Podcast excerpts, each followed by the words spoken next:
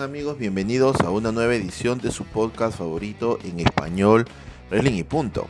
El día de hoy, estando a puertas de una nueva edición de la serie de los sobrevivientes, y lógicamente en noviembre, hay un tema que siempre va a quedar en la memoria de todos los fanáticos, incluso de los que no son tan fanáticos. El día de hoy vamos a hablar de este suceso titulado el Montreal Screwjob o en español latino el robo de Montreal.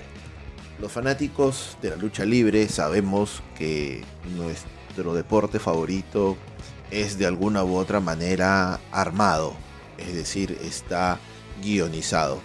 Pero ¿qué sucede cuando esto que es supuestamente armado se vuelve demasiado real? Hay muchas personas ajenas a la industria del entretenimiento deportivo que de repente les pueda sonar un poco disparatado lo que acabo de decir.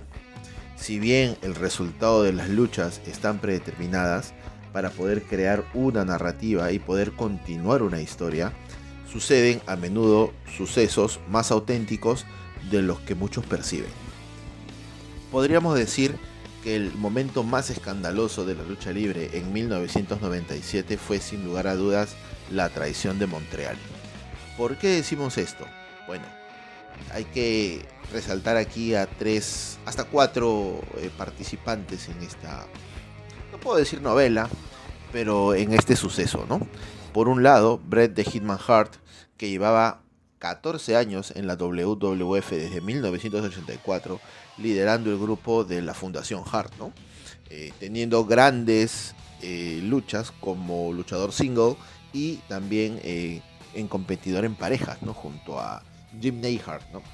Incluso eh, capturando el campeonato intercontinental en dos ocasiones y cinco veces el campeonato mundial de la WWF. Por otro lado, Shawn Michaels se empoderó al ser un luchador único en su clase y se acompañó del grupo de Click. Este grupo, esta facción que tenía cierto control tras bastidores sobre algunos sucesos. ¿no? Este grupo formado por Kevin Nash, Shawn Michaels, Scott Hall, Paul Levesque o Triple H y Sean Waldman, más conocido como X-Pac. Pero cuando inicia toda esta controversia, todo este problema del robo de Montreal? Todo comienza aparentemente un año antes, en WrestleMania del año 1996, cuando Shawn Michaels se convertía en el campeón de la Federación Mundial de Lucha precisamente al derrotar a Bret Hitman Hart en una de las luchas consideradas por todos como la más importante y una de las mejores en toda la historia de la lucha libre. Bret Hart, después de esta lucha, decide tomarse un descanso, previo a lo que sería el final de su contrato, ya que le quedaba poco más de un año y existían fuertes rumores en la época sobre una posible salida de Hart de la Federación Mundial de Lucha. Durante este tiempo fuera, no fue un secreto que Bret recibió muchas ofertas de la WCW. Estas ofertas fueron dadas a través de Eric Bischoff, ¿no? Quien eh, Eric Bischoff eh, se convertiría pues en el cuarto personaje en esta historia, ¿no? Eh, Eric Bischoff le ofreció un contrato de duración de tres años a cambio de un sueldo de aproximadamente 8.3 billones de dólares anuales, casi 9, porque hay que recordar que estos contratos no solamente son como luchador, sino tienen que ver también con la mercancía, la venta de boletos, publicidad y muchas cosas más. Entonces, tres años por casi 9 millones de dólares anuales le podía asegurar una buena vejez, quizás una estabilidad económica mayor al Hitman y sobre todo era uno de los mejores contratos mejor pagados para esa fecha.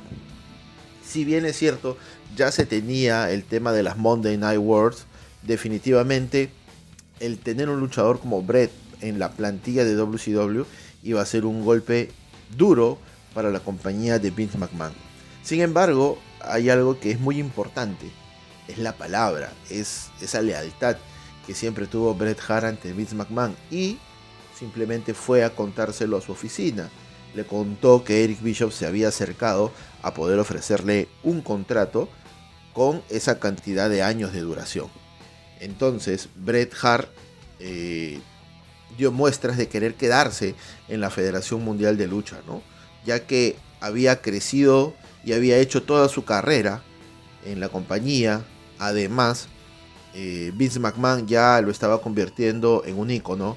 Y eh, a fin de cuentas, Vince McMahon logra tener una negociación con Brett por un contrato como, como llamaron el más grande que se había hecho en la historia de la lucha libre. Un contrato de duración de 20 años. 20 años que cubría básicamente su carrera hasta el retiro. Apariciones especiales y un puesto garantizado en el corporativo de la WWF. Entonces Bret Hart decide quedarse con WWE para poder firmar este contrato de 20 años. Lógicamente había una diferencia abismal entre lo que tenía ese contrato versus los casi 9 millones de dólares anuales que le ofrecían en WCW. Pero como siempre hemos dicho aquí, no todo es el dinero. Bret Hart finalmente hace su regreso en la serie de los sobrevivientes 1996 en una lucha ante Stone Cold Steve Austin. Y fue desde ahí que se comienza a notar cierta polémica en la WWF, siendo tirada a la basura la idea original para el regreso de Bret Hart. ¿Cuál era la idea original? Bueno, terminar esta rivalidad con Shawn Michaels, ¿no? Claro, en el camino se cruzó Stone Cold para tener eh, una lucha más en WrestleMania. Sin embargo, el plan original siempre fue enfrentarlo a Shawn Michaels, ¿no? Eh, se vería también eh, un episodio particular en, en, Shawn Michaels, ¿no? Cuando lanza esta promo de he perdido mi sonrisa debido a una lesión en la rodilla, la cual Shawn Michaels ya en, un DVD de la WWE aclara que era una, una lesión legítima, perdón, era una lesión de verdad. Lo que se comenta es que Shawn Michaels realmente no quería perder el título eh, ante Bret Hart, ¿no? Eh, no quería ponerlo over, no quería poder devolverle esa victoria que él tuvo en aquel, en aquel WrestleMania, ¿no? Eh, a causa de esto, se viene un cambio importante en los roles de los personajes, ¿no? Bret Hart se, se, convierte en rudo y Shawn Michaels, que ya llevaba siendo técnico hace buen tiempo, se comienza a crear una rivalidad entre naciones, ¿no? Estados Unidos representado por Shawn Michaels y Canadá representada por Bret Hitman Hart. Entonces, teniendo esta rivalidad, Bret Hart vuelve a crear la Fundación Hart en compañía del Bulldog británico, su hermano Owen, Brian Pillman y Jim eh, ¿no? El Jung, el papá de, Natalia. Y comienzan a tener problemas en la historia, ¿no? Con Legion of Doom, con Stone Cold Steve Austin y finalmente con Shawn Michaels, que en ese momento estaba aliado con Triple H y China, iniciando poco a poco lo que sería en algún momento conocido como The Generation X. Eh, las controversias seguían en 1997. El contrato de Hart estaba a punto de terminar para que luego entrara en vigor el contrato de 20 años, este contrato que él ya había firmado con Vince McMahon. Sin embargo, la WWF comenzó a tener una serie de problemas financieros. WCW estaba arrasando con los ratings de los lunes por la noche y WWF estaba gastando muchísimo dinero. Los luchadores se iban, venían por contratos cada vez mejor pagados. Entonces Vince McMahon habla claro y le dice a Brett en una reunión que la empresa está pasando por un problema de finanzas, un problema muy difícil, muy complicado, y simplemente el contrato de 20 años ya no podía seguir en pie, debido a que la empresa no podía pagarle la cantidad de dinero ofrecida. Entonces, Vince lo anima a firmar por WCW. Incluso le dice que no tendría ningún problema en que use el personaje de Hitman Hart, los colores, los logos y demás, ¿no? Pero Bret Hart siempre siendo un hombre de palabra, buscaba quedarse en la WWF. Incluso le pide a Vince que le ofrezca lo que pueda, pero que lo animase a quedarse con una buena historia. Entonces, parte de poder animar para que Brett se pueda quedar en la federación es que Brett gane el campeonato de la WWF contra el Undertaker tras una intervención de Shawn Michaels. Sin embargo, a pesar de este podríamos decir, este acto de buena fe de darle el título a, a, Bret Hart, eh, Vince no tenía nada para ofrecerle. Incluso Bret presentó muchas propuestas para poder llegar a un acuerdo, ¿no? Pero se llevaría una gran decepción después de que en una reunión Vince y los Bookers le dieron a entender que su personaje seguiría siendo el mismo, héroe en Canadá, pero villano en los Estados Unidos. Es decir, no tenía un perfil claro y tampoco tenía un rival después de poder tener esta rivalidad con Shawn Michaels. Y esto prácticamente es lo que lo lleva directamente a WCW. Lógicamente, eh, WCW con más poder adquisitivo, sin los problemas económicos de la federación, y Bret Hart eh, no le queda más que firmar el contrato con WCW. Eh, cuando firmó este contrato, él seguía siendo campeón de la WWF, pero se pactaría el combate entre Bret Hart y Shawn Michaels para la serie de los sobrevivientes, una de las revanchas más esperadas en la época. Hasta aquí no había ningún tipo de enemistad, no había ningún tipo de, de caras largas, simplemente era un hombre que no podía cumplir su contrato y animó a firmar a otro hombre para poder este, no perjudicarlo, ¿no? Hay que verlo así. O sea, como Bret Hart, como cualquier persona, ¿no? Eh, de repente la motivación económica puede ser muy importante, pero para otros no. Entonces siempre Brett tuvo la, la eh, no sé cómo llamarlo. Eh, podríamos decir que Brett se tiró al piso para poder quedarse en la WWF en agradecimiento a todo lo que se hizo con su carrera. No le importaba el dinero, solamente él quería una buena historia. Y Vince se lo negó porque es la verdad, se lo negó. Eh, un luchador como Brett eh, vale la pena mantener en el roster y sobre todo, si no valiese la pena, pensar del lado corporativo, ¿no? Oye, mi campeón se está yendo a la compañía rival. Esto no está bien. Entonces, así sea un mal luchador, así no sea Bret Hart, yo, si fuera Vince McMahon, ¿sabes qué? Tiro todas las historias y digo, ya, Brett, hagamos lo que tú quieras vamos a darle vamos a darte cierta libertad y vamos a ver qué es lo que tú quieres para quedarte. Ok, tengo tanto dinero y tengo esta historia. Dime tú qué más le falta, qué más le pongo. Si yo fuera Vince McMahon. Bueno, soy José Sánchez, no soy Vince McMahon. Bueno, continuando con esta historia, la rivalidad se comenzó a tornar muy real. Incluso la gente y el roster eh, tras bastidores comenzaban a pensar que realmente habían problemas entre Brett y Shawn Michaels. Sin embargo, en aquel momento ellos mismos se encargaron de desmentir que esto haya sido así. Ellos indican que lo habían planeado todo. Ellos planeaban qué iban a decir y obviamente tomaban caminos separados tras los camerinos. Y esto nos lleva a un show en vivo en donde Bret Hart y Shawn Michaels se verían las caras, ¿no? Bret Hart iría después del match a los camerinos de Shawn Michaels para poder decirle que él no tendría ningún problema en darle el título, que se sentía confiado de que al tener a un campeón de esa capacidad, el título iba a, iba a estar en buenas manos. Y Shawn Michaels le responde textualmente, pues qué bueno, porque yo no voy a perder contra ti y no pienso lo mismo de ti. Obviamente insinuando de manera clara que no perdería y no le, no le regresaría el favor. Esta situación molesta mucho a Bret Hart y hace que definitivamente esto se convierta en algo real. Entonces, se empiezan las promos más y más duras, ¿no?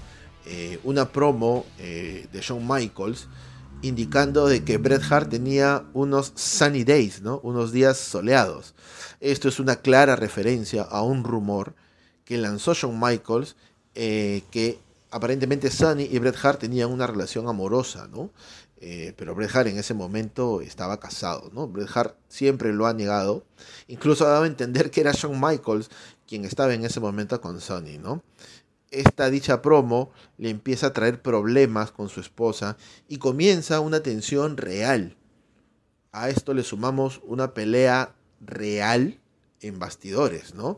Donde en los baños se agarraron pues Bret Hart y Shawn Michaels, ¿no? Por el mismo tema de Sony.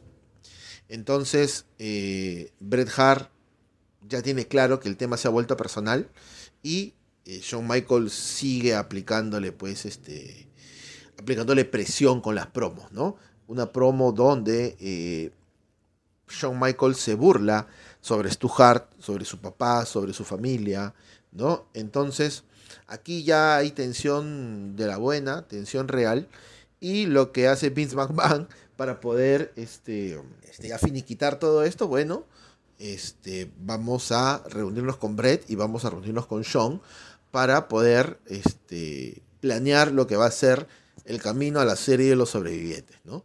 Eh, Vince le da el plan a Bret Hart y le dice claramente que tiene que perder contra Sean en la serie Los Sobrevivientes de 1997. A lo que Bret claramente le responde que va a dejar el título en manos de quien sea, pero no va a dejar el título jamás en las manos de Michaels y menos en su tierra natal en Canadá, ya que eso sería destruir lo que había hecho con el personaje de Bret Hart, con su personaje nacionalista.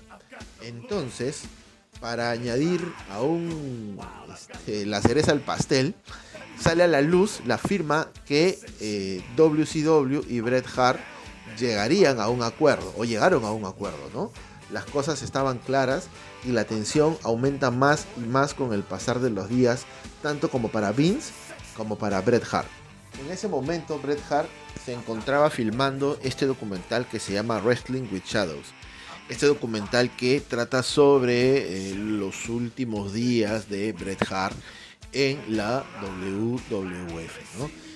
Como parte del documental se puede ver que él mismo entra a la oficina de Vince McMahon con un micrófono que le habían adherido al cuerpo y habla muy claro con él. Le pregunta cómo se va a realizar el final de la lucha. Entonces Bret Hart le dice que no va a perder el título contra Michaels, que incluso podía perder por descalificación, pero que no se preocupara porque él no se iba a presentar en WCW con el campeonato de la WWF. Vince McMahon le dice que le parecía perfecto y que no tenía ningún problema, que estaba de acuerdo con que fuese por descalificación. Pero esto pues termina siendo este, un arma de doble filo, ¿no? Porque un arma de doble filo. Eh, tú puedes confiar en Brett. O sea, Brett tenía antecedentes de querer quedarse en la compañía. Querer ok, quiero quedarme en la compañía, págame menos, dame una buena historia, pero haz lo que, lo que, lo que te pido para quedarme. O sea, dame una buena historia. Más que la plata vale la historia para Brett. Y simplemente le dijeron no. Entonces si Brett rechazó un contrato de casi 9 millones de dólares por quedarse para regatear uno, porque se sentía cómodo ahí, yo creo que Vince McMahon tenía claro que eh, podía confiar en Brett. Sin embargo, no podía confiar en Eric Bischoff. O sea, Eric Bischoff le había quitado a todas sus estrellas. Eric Bischoff ya había tenido un antecedente con Alundra Blaze cuando la, campeona de WWE firmó por eh, eh, la competencia, se llevó el título a Nitro y lo tiró en un tacho de basura. Entonces tenían este antecedente y este antecedente fue pues hecho por Eric Bischoff. Entonces imagínate, ¿no? De repente va a sonar raro lo que voy a decir. No quiero que se me malinterprete, pero oye, un campeonato femenino no es igual a un campeonato mundial. Y más en ese momento, cuando sucedió lo que sucedió lo de, lo de Alundra Blaze, pues eh, todavía no se, no se veía el tema de la revolución femenina, ni había tantas luchadoras como, como hay ahora, ¿no? O sea, no estaban tanto en el mapa. Sin embargo, un campeón máximo llevando el título de la empresa rival, pues eso sí iba a ser una comidilla, ¿no? Y ese era el temor natural de Vince. Yo creo que Vince McMahon sí confiaba en Bret Hart, pero no confiaba en Eric Bischoff. Es más, si nosotros eh, hacemos eh, fechas, sacamos cálculo de las fechas, no sé si ustedes recordarán, hay un episodio, o sea que no tiene nada que ver con la lucha libre, pero hay un episodio en Los Simpson que se llama El viejo y la lisa que es el episodio 21 de la octava temporada de esta serie en los Estados Unidos, donde la trama es que el señor Burns pierde su fortuna y eh, solicita ayuda a Lisa Simpson para poder crear nuevamente un imperio ¿no? y ser millonario. Eh, el señor Burns en la historia eh, tiene que vender hasta su mansión y aparece Bret Hart, bueno, dibujado como Simpson, para poder comprar este, dicha mansión. ¿no? Eh, incluso le dicen que la casa está al lado de otro luchador, ¿no? Brett eh, fue invitado a los estudios de Universal, donde se grababan los eh, episodios de Los Simpsons. Y bueno, fue pues ahí donde Eric Bischoff también se le acerca a poder ofrecerle un nuevo contrato para que pueda firmar por la WCW. Y seguro un luchador profesional como usted apreciará tanto espacio para armario, señor Hitman. aquí huele a viejo, pero en serio. Oh, no le haga caso, señor. Su aroma es cautivador. Y no va a ser el único luchador en el barrio. El fake chillón vive a tres casas de aquí. ¡Ah, ¡La compro! ¿Le molesta si conservo este retrato? Es para recordar mejores tiempos. ¿Y yo para qué quiero el retrato de un anciano ridículo? Sí, tiene razón. And I'm sure a pro wrestler such as yourself will appreciate all the closet space, Hitman. Ooh, this place has got old man stink. Ooh. Oh, don't listen to him, sir. You've got an enchanting musk. And you wouldn't even be the only wrestler in the neighborhood. The Shrieking Sheik lives just three doors away. Hey, I'll take it. Uh, would it be all right if I kept this portrait? To remind me of better times. Why would I want a picture of a pitiful pencil neck geek? Ya, imagínate, ¿no? Lanzar en un Nitro un spoiler que el campeón de la WWF había firmado por WCW. Pucha, creativamente para Eric Bishop quizás se pudieron abrir, abrir muchos caminos. Pero Vince no se podía tomar esa licencia, ¿no? Bueno, ¿y cómo se gesta la traición? ¿Cómo se gesta esta, esta movida? Bueno, el día miércoles antes de, Survivor Series, eh, Vince McMahon se reúne en el hotel, eh, en un hotel en Canadá, con Jim Cornette y Vince Russo. Eh, se reúnen en Montreal. Durante esta reunión y después de muchas idas y vueltas sobre posibles finales, se, se, acordó también poder ocultarle esta información a Pat Patterson, ¿no? Pat Patterson que en ese momento era eh, mejor amigo o bueno, estimaba mucho al Hitman, ¿no? Eh, fue además Patterson quien planeó el combate, es decir, fue el productor del mismo. Y junto a Brady y Shawn Michaels ultimaron detalles, detalles necesarios, donde Hart aceptó que Michaels le aplicara la llave del francotirador, ¿no? En un momento en el que el árbitro estaba inconsciente. Luego, Hart agarraría la pierna de Michaels o el pie de Michaels y revertiría la llave para que Brett pueda aplicar el sharpshooter, haciendo rendir a Michaels, pero el árbitro estaría inconsciente todavía. De esta manera, Brett lo soltaría intentando despertar al árbitro, mientras Shawn Michaels aplicaría su Sweet Chain Music, cubriéndolo mientras ingresaba un segundo árbitro. Ese segundo árbitro tenía que ser Mike Shioda. Pero el árbitro sería distraído por Owen Hart, por el Yunque y por David Boy Smith cuando empezaría la cuenta. Entonces el árbitro original se recuperaría y la lucha seguiría por 5 o 6 minutos aproximadamente para terminar en una descalificación. El árbitro de la pelea que estaba pactado eh, para oficiar el match era Earl Hebner, que fue informado por Michaels del cambio de plan en la mañana del domingo del mismo día del evento. El yunque Jim Neihard advirtió a Brett acerca de una posible traición, al igual que el luchador Vader, quien ya había pasado por una misma situación en Japón. Los consejos de Hart fueron variados. Evita la cobertura por mucho tiempo, sal de inmediato cuando te estén cubriendo, evita conteos rápidos y no dejes bajo ninguna circunstancia que te apliquen una llave de rendición. Pero Hart era confiado debido a la cercanía con el árbitro Earl Hebner. Fue aquí que en el vuelo para Canadá, Hebner tenía su boleto comprado pues por la empresa, ¿no? Sin embargo, una de las azafatas se le presentó y le indicó que su boleto había sido cambiado a primera clase, gracias a Bret Hart. Bret tenía un sitio disponible a su costado para el viaje, y según dijo, juró Earl Hebner por sus hijos que él nunca traicionaría a Bret y que preferiría renunciar a su trabajo y no ser parte de ningún tipo de traición.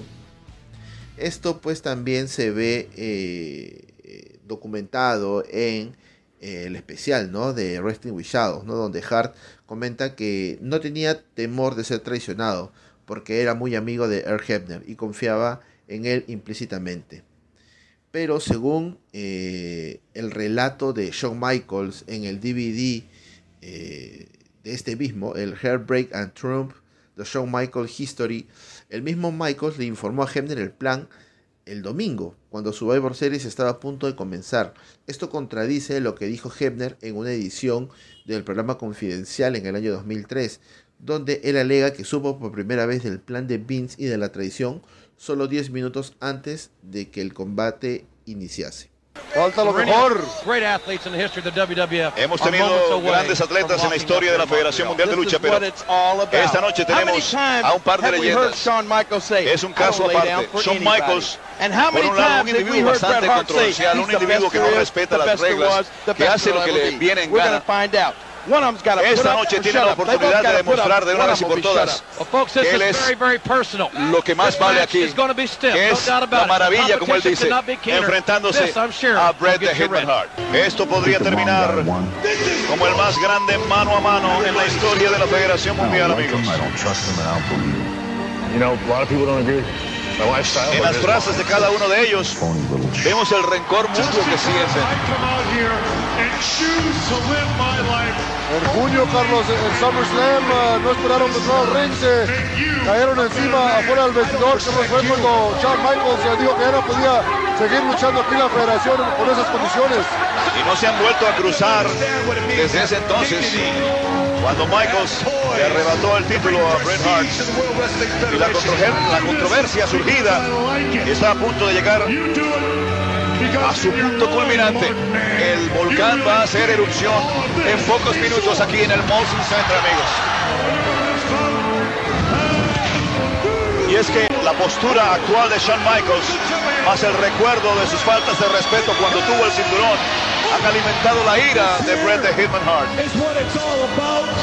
El recuerdo del tiempo cuando Shawn fue campeón motiva a ambos, tanto a Shawn Michaels como a Bret Hart, pero por razones totalmente diferentes. Como quiera que sea, ojalá que no intervienen aquí los miembros de The Generation X uh, o de, los, uh, de, la, de, la, Fundación Hardcore, porque yo quiero ver esta lucha, va a ser una lucha tremenda aquí, que vamos a ver aquí nosotros, Carlos. Imagínense amigos que Bret ha estado buscando esta revancha, ha deseado este combate desde que regresó a la lucha. Sí. Y aunque ambos buscan el mismo título, Bret y Sean tienen una visión diferente sobre lo que significa estar en la cima. Entre los dos tienen 18 títulos, amigos. Pero no se han enfrentado en 18 meses. Y aunque ambos desean añadir más a su legado con este combate en la serie de los sobrevivientes, la verdad es que todo es eminente y únicamente personal. Survivor Series fue un éxito con más de 20.000 personas en Montreal, debido a que ya existían rumores del retiro de Hart y que esta posiblemente sería la última lucha de Brett bajo las siglas de la WWF. Si se dan cuenta en el video, eh, se realiza un alto despliegue de agentes de seguridad alrededor del ring por precaución al resultado final, y en que caso de que Hart decidiera atacar a Michaels o a Vince. Esta medida fue explicada en televisión por los comentaristas como una precaución necesaria debido al conflicto de personajes, donde, donde se intensifica que Estados Unidos versus Canadá realmente tienen un, problema. Y la preocupación de que Michael fuese atacado de manera real durante el combate siempre estuvo latente. Bueno, para empezar el combate, el primero en llegar al ring fue Shawn Michaels, quien fue abucheado y se burló de la bandera canadiense. Esta idea fue sugerida por el mismo Bret Hart. Hart ingresa con gran apoyo del público, pero también habían fans enojados en la arena que conocían su renuncia y su firma con WCW y le gritaban You sold out, o sea, te vendiste o eres un vendido. La lucha va normal, según todo lo planeado, van entre el público y llegaría el momento del final controversial y la traición. ¿no? Eh, tal cual lo indiqué hace unos minutos, sucedieron las cosas. Eh, Bret Hart es, eh, bueno, es sometido al ras de la lona con eh, la llave del francotirador. Earl Hebner eh, le pregunta si se va a rendir o no, porque eso es lo que se puede ver. Y eh, se vio a Vince McMahon, el sargento Slaughter, muchos oficiales de WWF alrededor. Y Earl Hebner toca la campana. ¿no? Pero en ese momento la campana no sonaba, ¿no? Porque el, el, encargado de la campana no sabía qué hacer, ¿no? Eh, no entendía lo que estaba pasando el encargado de la, de la campana y Vince McMahon le ordenó y le dijo toca la maldita campana, sonando la campana de inmediato, justo cuando Hart agarra la pierna de Michaels para hacer la reversa y él aplicar el sharpshooter. Eh, el anunciador, bueno, suena la música, la música de Shawn Michaels, el anunciador da por ganadora a Shawn y lo anuncia como nuevo campeón de la Federación Mundial de Lucha, mientras Hebner sale rápidamente del ring. Un Bret Hart desorientado, eh, no sabía lo que estaba ocurriendo, Shawn Michaels aparentemente tampoco sabía, eh, fingiría estar confundido eh, y recibe órdenes de un enfurecido Vince, ¿no? quien le dice toma el cinturón y sal de una maldita vez. La traición ya había sucedido. A pesar de las muchas advertencias que le realizaron,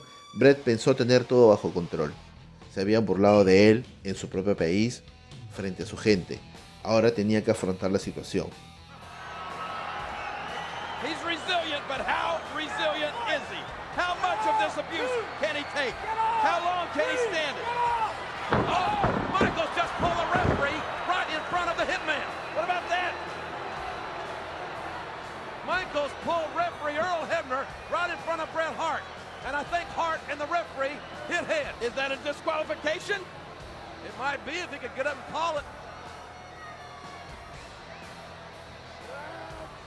And again, Michaels raking the face.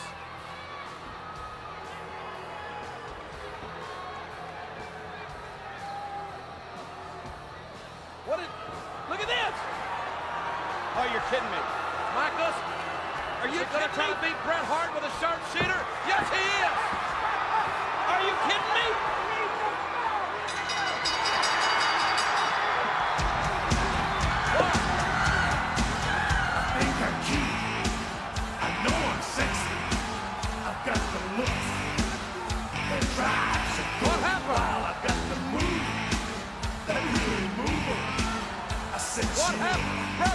sharpshooter.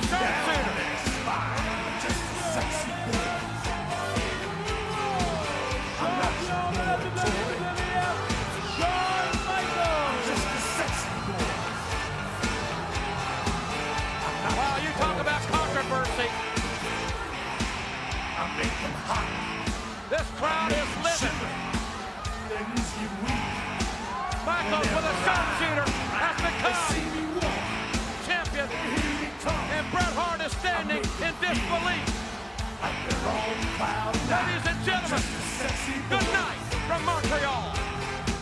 ¿Qué pensó Brett? Bueno, esto eh, lo comenta él en uno de sus libros, ¿no? Y la traducción dice así. Se sentía como si toda la sangre en mis venas se hubiera evaporado. Earl saltó del ring y salió corriendo tan rápido como pudo hacia Jack Lanza, agente de la WWF, y Dave Hebner, quienes esperaban en la parte superior de la rampa con un auto en marcha. Vi a Vince en el suelo. Cruzó por mi mente la idea de saltar y volverme loco con él. Miré a Mark Gitton, hombre de la campana, con la boca abierta y lágrimas en los ojos.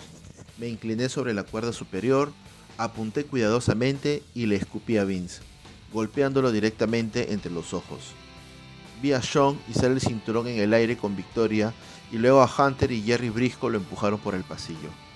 Vince seguía tratando de limpiar mi saliva de sus ojos. La multitud entendió totalmente lo que acababa de suceder y comenzó a cantar enojado. Bullshit, bullshit.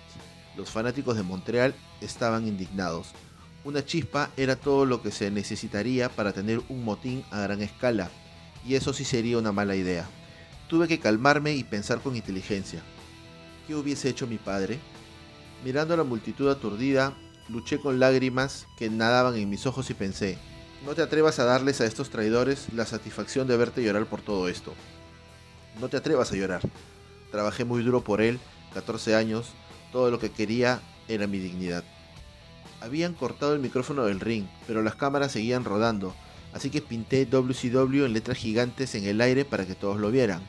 Owen, Davey y Jim pronto me rodearon. Owen me dijo, tú no te ves mal por esto, ellos sí, fuiste pura clase. Cuando me encontré con sus ojos, pude sentirme morir por dentro. Mi labio inferior comenzó a temblar, así que me lo mordí. Owen estaba a mi lado y su fuerza me ayudó a mantener la calma. Me dijo que él y Rick habían sido engañados para buscar a Hunter en todas partes, cuando Hunter estaba en ringside todo el tiempo. Durante lo que pareció una eternidad, miré el mar de personas tristes que se sentían tan traicionadas como yo, sabiendo la falta de respeto que me habían prestado a mí y a mi familia y a millones de fanáticos en todo el mundo, me dije a mí mismo que nunca olvide este sentimiento. Nunca lo olvidaría. Salté del ring y comencé a tirar al suelo los caros monitores de TV de Vince y arrojar sus auriculares a la multitud, rodeado de los guardias de seguridad que no sabían si era parte de la historia. En mi camino a backstage pasé junto a Blade, hijo de Brett, que parecía igualmente triste y perplejo. Luego, junto a Julie, esposa de Brett en ese momento, y el resto de los niños, todos sorprendidos por el silencio. Rodeado de la, de la tripulación de Paul, director del documental Wrestling with Shadows, me dirigí directamente a la oficina de McMahon e intenté derribar la puerta de acero. Me di por vencido y caminé de regreso al vestuario, acosado por los reporteros japoneses que pensaron que les explicarían todo lo que había sucedido en ese momento. Vi a los gemelos Harris, miembro del equipo de los discípulos del Apocalipsis, pateando barriles de basura y golpeando las paredes. Los luchadores también estaban listos para amotinarse. No había nada que hacer sino irse a casa. Blade me siguió mientras me dirigía al vestuario, pero cuando llegué allí encontré mi bolsa en el pasillo. La recogí y entré solo para ver a Sean sentado en la esquina. Sean, no estabas en esto, ¿verdad? Y Sean me dijo, juro por Dios que no tuve nada que ver con esto. ¿No estabas en esto? le volví a preguntar. Ayúdame Dios, no sé nada al respecto. Tiró el cinturón al suelo y dijo que se negaba a usarlo. El equipo de cámara de Paul J estaba justo detrás de mí filmando todo lo que pudieron. Quería romper a Shawn Michaels en pedazos. En el fondo sabía que me estaba mintiendo, y lo hizo todo el tiempo, pero no quería perder la calma frente a las cámaras. Shawn, le dije, te juzgaré por lo que hagas mañana en televisión en Raw. Miré a mi alrededor a una habitación llena de luchadores afectados y dije con calma, si pueden hacerme esto a mí, se lo pueden hacer a cualquiera. Recuerden eso. Entonces esto, esto es algo muy profundo, ¿no? Esto es algo que, que realmente tocó y pudo mantenerse este, a calma, ¿no? A pesar de romper los monitores, al ser el símbolo pues de WCW, era, era pues una nadita a comparación de lo que se podía armar, ¿no? Hart fue a su camarín a ducharse y cambiarse. Vince intentó explicarle lo sucedido, pero Vince no fue por voluntad propia. Así lo cuenta Brett en una entrevista con Stone Cold. Yo le di un puño a Miss McMahon en el vestidor, pero la única razón por la que Vince estaba en el vestidor era porque The Undertaker golpeó la puerta de Vince tras la traición y le dijo, lleva tu trasero al vestidor y explícale. Vince no hubiese escuchado a nadie más. No es un secreto eh, que hay una buena relación pues entre, entre Vince y el Undertaker, ¿no? Eh, en ese entonces el Undertaker llevaba solamente 7 años en la compañía y también hay un profundo respeto entre Bret Hart y el Undertaker, ¿no? Eh, le agradece mucho el Undertaker la lucha y cómo se vieron en SummerSlam 1997, ¿no? Y esto lo cuenta Bret también como parte de la entrevista, ¿no? Cuando luché contra él, Undertaker dijo algo que amé. Dijo, estoy feliz de poder trabajar con alguien como tú, porque finalmente podré mostrarle a todos que de verdad puedo luchar. Él quería demostrar que sí podía hacer las cosas y no era solamente un tipo alto con un personaje. Le escribí una carta al Taker cuando me fui, reveló Brett. Le dije, tienes que ser la voz del vestidor y el líder ahora que yo ya no estoy. Siempre sentí que yo era el líder del vestidor y cuidaba de todo. Si los chicos tenían un problema, ellos me buscaban y yo iba con Vince a decirle, este chico tiene un problema, tú podrías ayudarle. Luego el Taker dio un paso al frente y se convirtió en ese hombre, en ese líder. Muy bonito todo esto, ¿no? Pero en ese momento pues Brett este, reaccionó y le metió tremendo golpe a, a Vince que lo dejó con un ojo morado, ¿no? Shane McMahon, Gerald Briscoe ayudan a Vince a levantarse, mientras que David Boy Smith y Owen tratan de calmar a, Brett, ¿no? Eh, la esposa de, Brett también confrontó a Triple H en aquel momento, ¿no? Eh, una situación pues tras bastidores muy caótica. Los fans también fueron al hotel donde se hospedaban las superestrellas y empezaron a reclamarle a Shawn Michaels y a, Triple H todo lo que había sucedido, ¿no? La mayoría de luchadores crearon una gran protesta, estaban molestos, amenazaron con no aparecer en Monday Night Raw o simplemente irse a la WCW, a lo que McMahon organizó una reunión en donde aclaró que nadie debería temer por su futuro en la federación, ya que lo sucedido con Hart es porque él estaba ignorando los intereses de la empresa. Ahora bien, llegamos pues aquí al nacimiento de lo que sería el, jefe malvado, ¿no? La transición de ese Vince McMahon comentarista a un Vince McMahon corporativo, ¿no? A, Mr. McMahon. Eh, qué mejor oportunidad para poder crear este jefe tan villano, ¿no? Si no haces lo que te pido, pues este, de alguna manera me voy a encargar de que suceda tal cual como yo necesito las cosas. Eso, pasa en la vida laboral, pasa en, pasa en todo lado. Pero bueno, al día siguiente en Monday Night Raw, eh, realizado en, Ottawa, Michaels apareció con el título de la federación y se burló de cómo había derrotado a Brett con su propio movimiento final y en su propio país.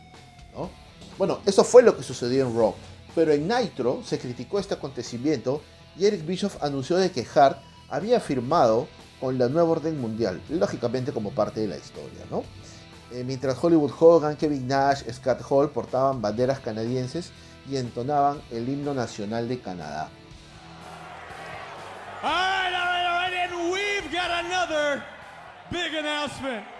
Can you hold this for me, please? You know, not only does the real big man feel like the luckiest man in the world, but so do I. And for good reason. Because not only do I get to hang with some of the coolest people in this business, long hair, beard, smokes a cigar, and rides a Harley, and you all know I love that. But I get to spend a billionaire's money because I can. And I spend that money to surround myself with the biggest, most impressive names in the sport today. And now the announcement I know I've been waiting to make because I've been working on this for a long time. The newest edition of the NWO. And Bret Hart, what? because you were such a knockout kind of guy. He passed the initiation. Oh. We have a special, special gift for you. Liz, can you come around here? Do we have to watch this? Did, did he say Bret, Bret Hart's Hart? name? Guess that's what the Canadian what flags are about. I, Bret Hart wouldn't join the New World Order. All right, let's do it. On three, ready? One, two. This is for you, Bret. Three. Oh, Canada. Our home and native land. True patriot love. And sun's coming. I, I gotta get my glasses. With glowing hearts we see. That's not all he's gotta get. Here, you can. Hey, okay. God keep our land. Yeah, oh, Because no one else wants it? Oh, Canada. Our home and native land. Shoot him. True patriot love, all my sons in command. That was for you, Bret Hart. Everybody, give a big round of applause to the newest member of the NWO. Yeehaw! I, are they doing this in mockery, or, or do, are they serious about it? I this? can't believe what we have heard. Ladies and gentlemen, Bret Hart is without a doubt one of the greatest second-generation wrestlers in the history of our sport. I knew his dad. This, he stands for tradition. Can you believe this? No. We'll be back. Todo un suceso, ¿no? Pero a pesar de esta gran publicidad, WCW nunca supo sacar un partido del momento ni de la carrera de Brett, siendo desaprovechado totalmente. Eso pasaría después de la serie de los sobrevivientes, pero en el siguiente Raw también se daría una entrevista, ¿no? Una entrevista que Jim Ross haría a Vince McMahon, donde Vince McMahon explicaría qué fue lo que sucedió desde su punto de vista. Bueno, Vince McMahon, dentro de la entrevista, diría la icónica frase, ¿no? Vince McMahon no traicionó a Bret Hart, fue Bret quien traicionó a Bret. Y bueno, esta frase quedó acuñada. Siempre cuando hablamos de Survivor Series nos presentan el robo de Montreal y nos presentan parte pues, de esta entrevista. ¿no? ¿Qué pasaría luego? Bueno, Shawn Michaels se quedó en la federación, perdió el título ante Stone Cold en WrestleMania en 1998 y tuvo que retirarse de la lucha libre por cuatro años debido a lesiones, aunque regresaría a luchar en el año 2002. Eh, lamentablemente la carrera de Brett terminaría en el año 2000 debido a una seria conmoción cerebral durante un encuentro con Goldberg. Entonces cada uno tomó caminos diferentes. Eh, volviendo pues a, a Shawn Michaels, eh, regresó para poder tener una última corrida como campeón. Y bueno, fue retirado pues por el Undertaker como ya sabemos. ¿no? vamos a contar lo que pasó en el evento en, Arabia porque es un escándalo, así que Vamos a dejar que Shawn Michaels se retire. Eh, en agosto del 2005, WWE y Bret Hart llegarían a un acuerdo económico para que Bret pueda colaborar en la realización de un DVD donde se relataría la carrera de Hart. Hart empezó con esta idea para poder tener un recuerdo eh, de las dos décadas que él sirvió pues a la WWF y además incluirían luchas pues también en, otras compañías. ¿no? Hitman Hart The Bester Is, The Bester Was, The Bester Ever Will Be, es el nombre del DVD, que es un tremendo, tremendo, tremendo, tremendo DVD, donde también se explica la traición de Montreal.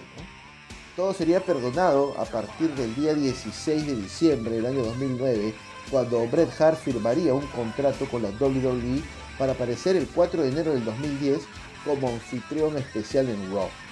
De esta manera y públicamente, Hart perdonó a Shawn Michaels en un abrazo en medio del cuadrilátero y pidió la salida de Vince McMahon también para poder, como dicen, encarar el hacha. Sin embargo, no apareció hasta el final del show, pero en vez de darle la mano en señal de reconciliación, Vince le da un golpe bajo Bret Hart para poder acabar el programa.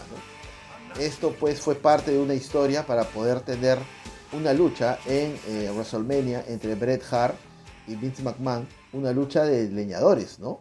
Eh, una lucha donde incluiría los leñadores que eran parte de la familia Hart.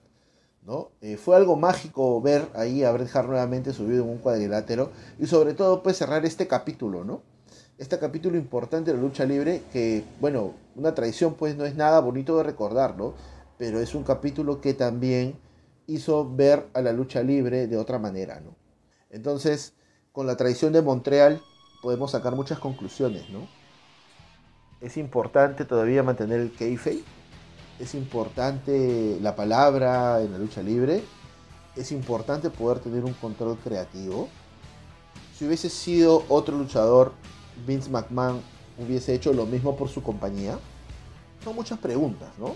Son muchas preguntas que, que de repente cada uno puede tener un análisis, de repente cada uno puede eh, decir no, Vince es un maldito, no, Brett prefirió la plata, ¿no? Este, pero según se cuentan los hechos, Brett hasta el final pidió quedarse. Y lamentablemente no le dieron una buena historia. Yo creo que ese es el punto de partida. Si Vince eh, hubiese tenido la oportunidad de darle algo bueno, eh, lo hubiese hecho. Yo creo que no quiso. Yo creo que vio en Shawn Michaels alguien más mercadeable. Alguien más mercadeable. No digo que Bray no lo sea, pero creo que, que con Shawn Michaels se, podían hacer más cosas. Como que Brett también ya, eh, digo pensando como Vince, ¿no? Brett ya teniendo una oferta de WCW, en cualquier momento se podía ir con o sin el título, mejor que se vaya sin nada, ¿no? Este, mejor que se vaya pues así. Pero las cosas sucedieron, no somos quien para poder decidir sobre algo que no nos corresponde, pero sí podemos tomar esto como una enseñanza, ¿no? Siempre hay que sacar algo bueno de todo hasta de la, hasta de la traición, como dirían por ahí. Las paces ya se hicieron, Brett no le guarda rencor a Sean, Sean es otro tipo también, no es el Shawn Michaels de la era actitud no es el Shawn Michaels de hoy, definitivamente. Cambió su vida, se entregó la palabra, dejó sus adicciones, venció sus demonios, se lo aplaudimos. Así que nada, este es un hecho que siempre se va a recordar. con podcast, sin podcast, en YouTube, sin YouTube, en Facebook, sin Facebook, siempre la gente hablará de la tradición de Montreal. ¿no? Siempre hablará la tradición de Montreal. Y, bueno, si quieren saber un poco más de la tradición de Montreal, pueden ver el documental de Wrestling with Shadows. Pueden también ver eh, el episodio de Dark Side of the Ring dedicado al robo de Montreal. ¿no? Son dos especiales que se complementan muy a la perfección. Se complementan muy bien. Así que esto ha sido todo por hoy. Espero que nos podamos encontrar también la próxima semana. Sigan cuidándose porque la pandemia aún no pasa. Así que desde aquí les mando un abrazo para todas las personas que nos escuchan. Se cuidan.